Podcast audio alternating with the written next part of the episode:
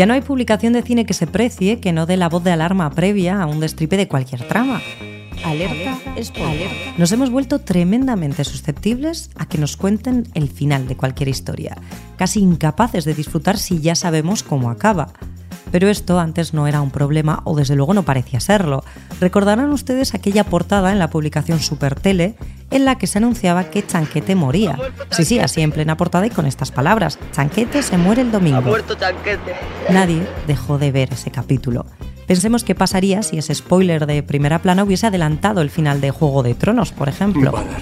Lo cierto es que hoy en día es casi imposible mantenerse alejado de los spoilers. Uno debería mantener la actitud de los tres monos sabios, es decir, no ver, no oír y no decir.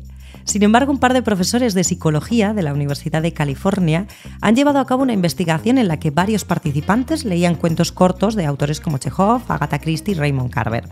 Algunos de los participantes les contaban lo que sucedía en la historia y otros no. Su conclusión es que los que ya sabían detalles del argumento disfrutaron del relato mucho más que los que no. Lo hicieron con diferentes géneros y volvían a encuestar a los lectores, pero el resultado siempre era el mismo. Los investigadores concluyeron que conocer un spoiler de una ficción permite tener más clara la intención eh, general del autor y disfrutar así del camino. Además, James Gunn, el director y guionista de Guardianes de la Galaxia, también se ha mojado en esto de los spoilers y él dice que si una película puede ser arruinada por spoilers es porque no es una buena película.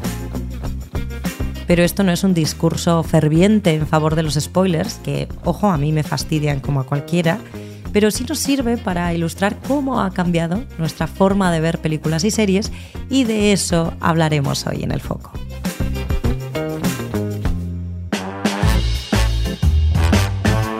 Foco con Marta Madruga.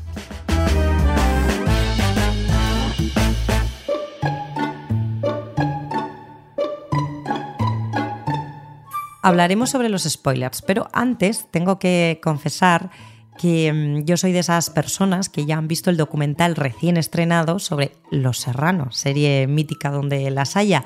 Pero no, no vamos a hacer una crítica del documental, que daría para mucho, sino que la serie es em, un ejemplo perfecto de esto de, de, lo que vamos a hablar hoy, ¿no? De cómo ha cambiado nuestra forma ver la televisión. Como no podía ser de otra manera, para, hablar de todo esto he invitado a mi colega, ya casi amigo después de compartir unos cuantos podcasts, Borja Crespo. Bienvenido. Gracias, encantado de estar aquí y retomar nuestras ondas. Oye, ¿tú has sido de, esa generación que se ha tragado los serrano, de cabo a rabo? No, porque soy mayor de lo que parezco por genética y gracias a mis ancestros. Pero hombre, sí que vi algo de Los Serrano y, entiendo un poco también la polémica de este documental que mencionas, que no has querido decir nada sobre él, pero es que no salía nadie de Los Serrano hablando realmente. Pero es cierto que era, era otra época, ¿no? Podemos hablar de series anteriores también, ¿no? Claro. Fenómenos, ya nos vamos a los 80, series como V, etcétera, que eran un fenómeno a nivel estatal, era opinión pública total, pero claro, no tiene nada que ver con los tiempos que vivimos ahora. Eso es, es que... Un fenómeno como Los Serrano ahora es impensable. Es impensable, es que nos llamaba mucho la atención el decir, qué tiempos aquellos, ¿no? En los que esperábamos eh, cada semana que llegase nuestro capítulo y es que nos sentábamos toda la familia, que ya no hay series para toda la familia, o sea, ahora hay como series muy de nicho, ¿no? Que están como pensadas para un sector determinado y que te cuesta verlas con otra gente. Ahí se generaba un vínculo, un vínculo bidireccional de alguna manera. Por un lado, tú te juntabas con alguien de tu hogar para ver la serie, porque se emitía a una determinada hora, un determinado día, y, era semanal, con lo cual había que esperar, eso generaba también que se hablara de ella. Y había un vínculo también con, con, los propios personajes. Cada miembro de la familia, digamos, se veía reflejado en uno de los personajes. Sí, y, esperaba saber qué le pasaba a uno u otro, ¿no? Mm. Cómo evolucionaban. Era diferente. Y, de hecho, ahora estamos viendo que las plataformas en streaming están retomando un poco, algunas especialmente, esa idea de estrenar los capítulos semanalmente. Ha pasado, por ejemplo, en The Last of Us, que ha sido uno de los últimos fenómenos, una serie bastante comentada y con muy buenas críticas y se estrenó un capítulo a la semana, ¿no? Como ahora hemos tenido The Mandalorian. Sí. En cambio hay otras series que se estrenan todos los capítulos de golpe, como es el caso de Netflix, que es lo que hace habitualmente para que los veamos de golpe, pero al verlos de golpe, eh, ¿qué es lo que ocurre? Por un lado, hace que esa serie probablemente pueda ser número uno, porque se mira todo, sobre todo en, horas de visualización. Y claro, cuando tú te ves una serie de 9, 10 capítulos seguida, a mucha gente, pues las horas son muchas más, ¿no? Y pues que sea número uno, Pero ¿qué ocurre? Que pierdes la posibilidad de que se teorice más sobre ella, que se hable más sobre ella, a ver qué va a pasar, que era lo que, la gente hable, claro. vivimos, vivimos en Lost. ¿no? El final de Lost fue una decepción como el de Los Serrano. Yo de hecho no vi esa serie porque me contaron el final y dije, pero fue como ¿Está todo el mundo tan enfadado? estaban ahí mimetizadas las series, ¿no? Dos finales decepcionantes, pero lo importante no era el final, era el viaje. Era el viaje que, que, pasamos, ¿no? Era contando pues cómo, qué es lo que iba a pasar y este personaje ha salido y esto que ha pasado, la escotilla, ¿no? Se generaban unas teorías que hacía que la gente hablara y eso ahora, además, extrapolado a las redes sociales, pues eh, los debates que se generan son muy interesantes y hacen que el fenómeno fandom se alimente. Y creo que eso es interesante y algunas plataformas lo están viendo con determinadas producciones, que el estrenar poco a poco los capítulos permite que, que, haya pues, un, añadido, un valor añadido, y es que la gente, la opinión pública hable de ellas.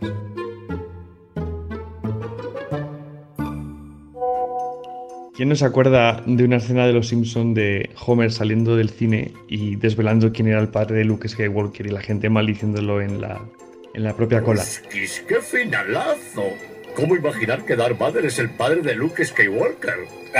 Pero mi primera experiencia sí que recuerdo de los spoilers, eh, viendo Perdidos en inglés con subtítulos en italiano a una media de siete apóstrofes por frase pensando que uno sabe italiano lo suficiente o que se parece lo suficientemente a castellano, con tal de que no te hicieran spoiler de, de la serie.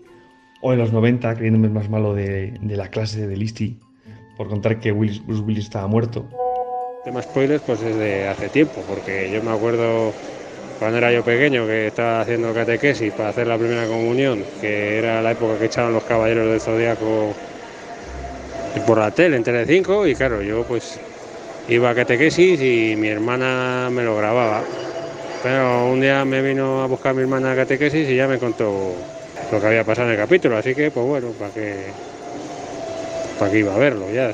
Y luego, pues bueno, spoilers que te hacía tu madre de pequeño, que te decía, no te subas ahí que te vas a caer y al final te caías. Pues, Yo lo que necesito saber es cuánto tiempo ha de transcurrir desde que una serie se emitió para poder hablar libremente de ella sin que la gente lo considere spoiler porque a mí me han llegado a reñir para hacer comentarios de Friends, que se estrenó en el 94. O sea, vamos a ver, si no te ha dado tiempo a verla en 20 años, mm, creo que el problema no lo tengo yo. Ahí están los famosos spoilers. Yo tengo grabado el primer spoiler que me hicieron en mi vida, que es el de Bruce Willis estaba muerto. que yo creo que ahí todavía no se hablaba ni de la palabra spoiler, ¿no? No, en realidad es destripar, ¿no? Destriparte. Pero es que hay gente, yo por ejemplo no, no, me gusta personalmente que me hagan, que me hagan spoilers, sobre todo de series que, que estoy viendo o películas ¿no? que, que, quiero ver. Pero hay gente que, reconoce que esto del spoiler, bueno, pues no es ni, ni, tan malo, ¿no? Porque al final te hace disfrutar más de, de, de la trama que de cómo va a acabar esta serie. No sé si tú eres eh, pro spoiler o anti spoiler. Bueno, yo a ver, yo soy anti spoiler, evidentemente, pero no desde un punto de vista fundamentalista. es decir, para mí me parecen un problema, pero el, tema es que ya los spoilers ya te vienen en los trailers. Hoy en día es. En Netflix pasa muchísimo. A veces te has visto el trailer y dices, ya me lo he visto. Y, cuando vas al cine y te pones los trailers, yo, yo, intento mirar para otro lado o, o entrar. Si es un, una sala de cine seria que te dice a las 7 empieza la película, antes ponemos los anuncios y no como otros que te hacen tragarte los anuncios, pues yo voy y no quiero ver, no quiero ver los trailers porque, bueno, a veces por trabajo no me queda otra de formación profesional, pero, pero es que te cuentan, hay, hay, hay, trailers que te cuentan la película y algunos también que te convierten la película en otra cosa. Igual hay películas que tienen una parte de terror psicológico, pero en realidad son de suspense o meramente sensoriales, como por ejemplo The Witch, una película muy recomendable, que la vendieron como una peli de terror y no tenía nada prácticamente de, su no tenía nada de susto. Los estrenos de este puente llegan cargados de aventuras, terror, historias de superación y mucha comedia. Esta gran cantidad ¿no? de, oferta en cuanto a, series y además lo que tú dices, ¿no? que todas son superproducciones. Antes había series un poco más normalitas para ver y nos las veíamos. Y ahora tenemos grandes superproducciones y es muy difícil de, de elegir una. Eh, yo creo que esto nos ha pasado a todos, que te sientas con, con tu pareja, fíjate que solo somos dos en casa, y ya nos cuesta tomar la decisión de qué película ver, que estás catálogo para arriba, catálogo para abajo, esta no, esta sí, esta no. Una que empiezas a ver la quitas a los dos minutos, cada vez lo tenemos más complicado. O sea, que ahí la, la figura del prescriptor yo creo que ojo, está más en valor que nunca. Que además, eh, de las series genera conflictos de pareja. ¿eh? Sí, sí, no me has sí. esperado para ver el siguiente vivido capítulo de su sesión, la has visto, sé que yo me entere, que haces el loco o la loca como que no lo has visto pero lo habías visto ya. Nosotros no, tenemos series con, con bandera roja, ¿no? Es la, la serie que sí o sí, eso es, tenemos que ver juntos. Y que ahí nadie puede saltarse los, los capítulos. Pero claro, cada uno tiene también su, su forma de ver las series. Por ejemplo, mi pareja es muy de parar a ver qué ha pasado. O sea, espera, rebobina. Y a mí eso me vuelve loca. Digo, pero tira para adelante. Bueno, es que también podemos hablar de la atención que tenemos en las series, queda para mucho, ¿no? Eh, hablar de las series. Pero es un fenómeno otra además cosa que es que ha pasado a dominio popular absoluto, ¿no? Ya se hablaba habitualmente de, de fútbol, de, de política y tal, y ahora también se habla de series. O sea, estás, ese es un tema recurrente. Estás cenando con colegas y hay un momento en el que igual quieres eh, también librar tensiones y sacas el tema, oye, ¿qué estáis viendo últimamente? Ajá. Oye, ¿qué me recomiendas? Oye, tal, ¿no? Y, y claro, es muy difícil elegir a veces, sobre todo Ujú. cuando hay tantas novedades. Porque si se estrenan en cada plataforma tres o cuatro, que, que son más, eh, series a la semana, y no ya también si añadimos películas, que muchas ya se estrenan directamente online, pues es absolutamente imposible desde un punto de vista físico, o sea, no puedes verlo todo. Y se van acumulando, ¿no? Y a veces pues te puedes tirar eh, viendo el menú el rato que podías haber visto un capítulo. Efectivamente. Porque y ya si tienes que elegir con alguien, es complicado, es complicado. Así que la gente tira sobre todo de la novedad. Ujú. Es- hay, hay estudios que, y hay estadísticas que Netflix... eh, Netflix siento- te sirve lo que quiere que Siento veas. mencionarla tanto, pero es que es eh, la plataforma que, que más se conoce y que, y que más se puede estudiar. De hecho, porque también ella estudia el comportamiento del espectador multipantalla y, y sabe que el 80% de, de la gente eh, ve lo que le sale en el menú según abre. Según abre eh, la aplicación. Ah, de hecho, hay ya una opción desde hace meses que, que ya también la han copiado otras plataformas que la propia plataforma elige por ti. Tú Ujú. po- das al ponme algo y, Y ellos y- y te- ellos te eligen algo por tu algoritmo o lo que sea. Yo me enteré hace poco que también eh, no muestra la misma imagen de una película a un usuario que a otro. En No. base a sus preferencias, le es ponen igual. una carátula diferente que le pueda parecer más Si te atractiva. fijas, Netflix está continuamente cambiando las carátulas, porque eso también es porque de esa manera te están vendiendo lo mismo otra vez. Claro.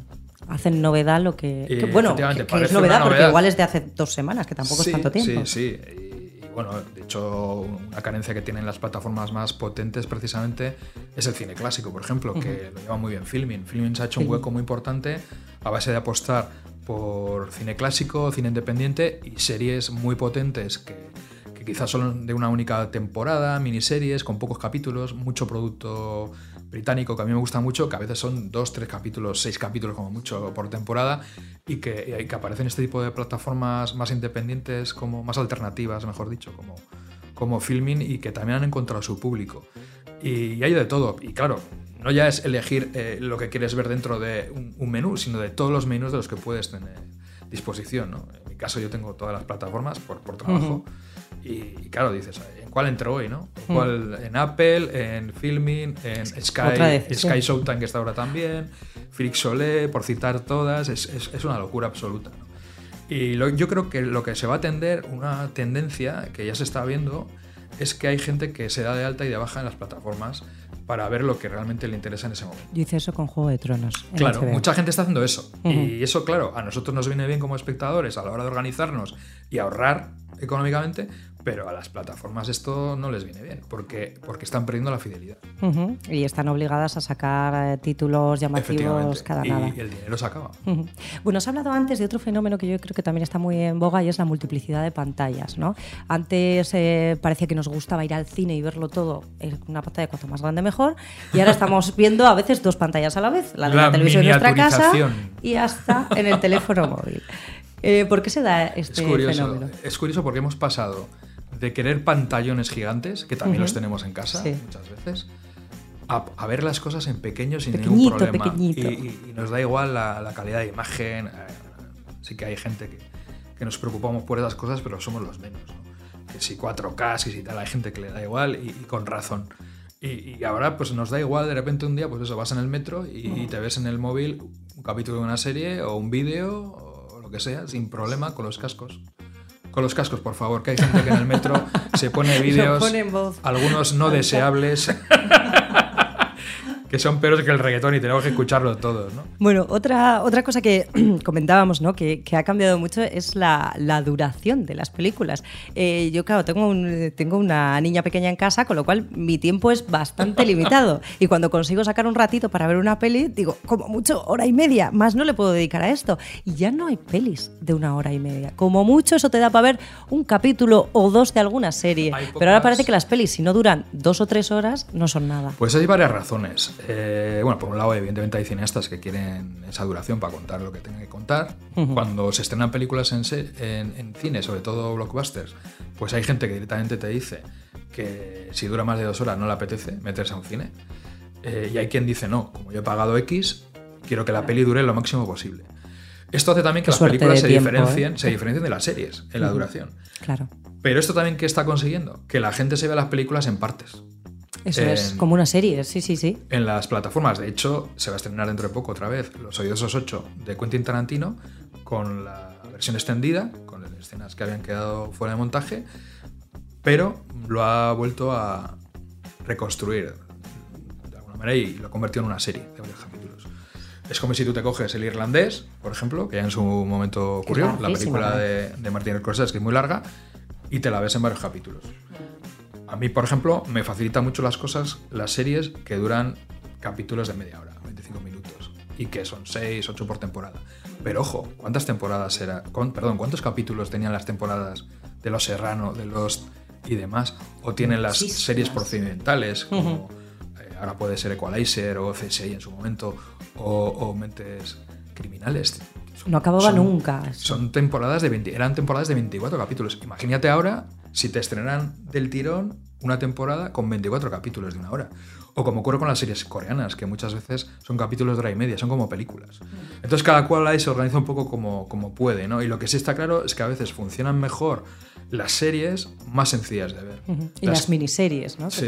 Las series más sencillas de ver implica que eso además, como tiene las estadísticas y una plataforma sabe cuando el espectador o espectadora eh, se aburre en una determinada serie, dice, lo dejan siempre en este, este porcentaje lo ha dejado en el tercer capítulo. Esto es muy peligroso de cara a la libertad creativa, pero bueno, es lo que hay. Eh, la mayoría de la gente no ha acabado esta película, o se la ha dejado en el último cuarto de hora. De hecho, a veces te llegan emails, ¿no? a ver, a ver si acabas esta película, o a ver si retomas esta serie, que también se han dado cuenta que tienen que hacer esas cosas porque la gente se olvida, y ya tienen esas estadísticas y saben que funciona mejor y que funciona peor. Y lo que funciona mejor son las series más sencillas de ver en el sentido de que la tienes en el play y te levantas sin darle al stop, te levantas al baño o a coger algo, porque te has acordado de no sé qué, o porque quieres tuitear, y eso no implica que al no haber estado concentrado unos segundos, no implica que te hayas perdido. Porque muchas veces los propios personajes, cada X tiempo, verbalizan lo que está pasando o lo que va a pasar. te, recuerdan, te recuerdan, no, sí. estamos buscando el tesoro de tal. Y ah, coño, es verdad, que estaban buscando el tesoro de tal. está hecho para eso. Todo esto está pensado y se pide a muchos guionistas que hagan esto, ¿no? O sea, esto la verdad es que es un mundo muy interesante a la par que, inquietante, ¿no? Y perturbador, ¿no? El, hecho de que también las plataformas tengan la opción de que puedas ver las series a más velocidad. Esto es algo que que ya está ocurriendo. Eso es muy loco, Como los audios de WhatsApp. Sí, sí, sí, que parecen todos ya voz de pitufo, ¿no? Y he de decir que yo, yo he hecho algún experimento eh, de ver eh, el primero y el último capítulo de algunas series. Y he de decir que con algunos eh, productos no hay ningún problema. que sobra todo lo del medio, ¿no? Si tienen estos resúmenes que hay a veces al principio, que yo estoy muy a favor de esos resúmenes, porque a veces no te acuerdas de la temporada. Sí, sí, yo muchas veces tengo que volver a verme la temporada anterior o algo así para. estas cosas siempre vienen bien, por eso también abundan mucho, muchos vídeos en YouTube, ¿no? De, te resumen la, primera temporada de Juego de Tronos en tres minutos, o, o los famosos vídeos de final explicado, que yo personalmente odio pero que existen, que dice, ¿cómo? Final explicado del Titanic, me tienes que explicar el final, no lo entiendo. Pues por si la gente ha llegado a aburrirse a este momento de nuestro podcast, que no creo, lo vamos a dejar por aquí. Da para más temas, ¿eh? da para muchos capítulos no este tema. Por, no hacer spoilers, seguro. Borja Crespo ha sido un verdadero placer. Igualmente. No le vamos a dar ningún final dramático diciendo que esto había sido un sueño, pero ha sido un placer, eso seguro. Igualmente. Muchas gracias. A ti.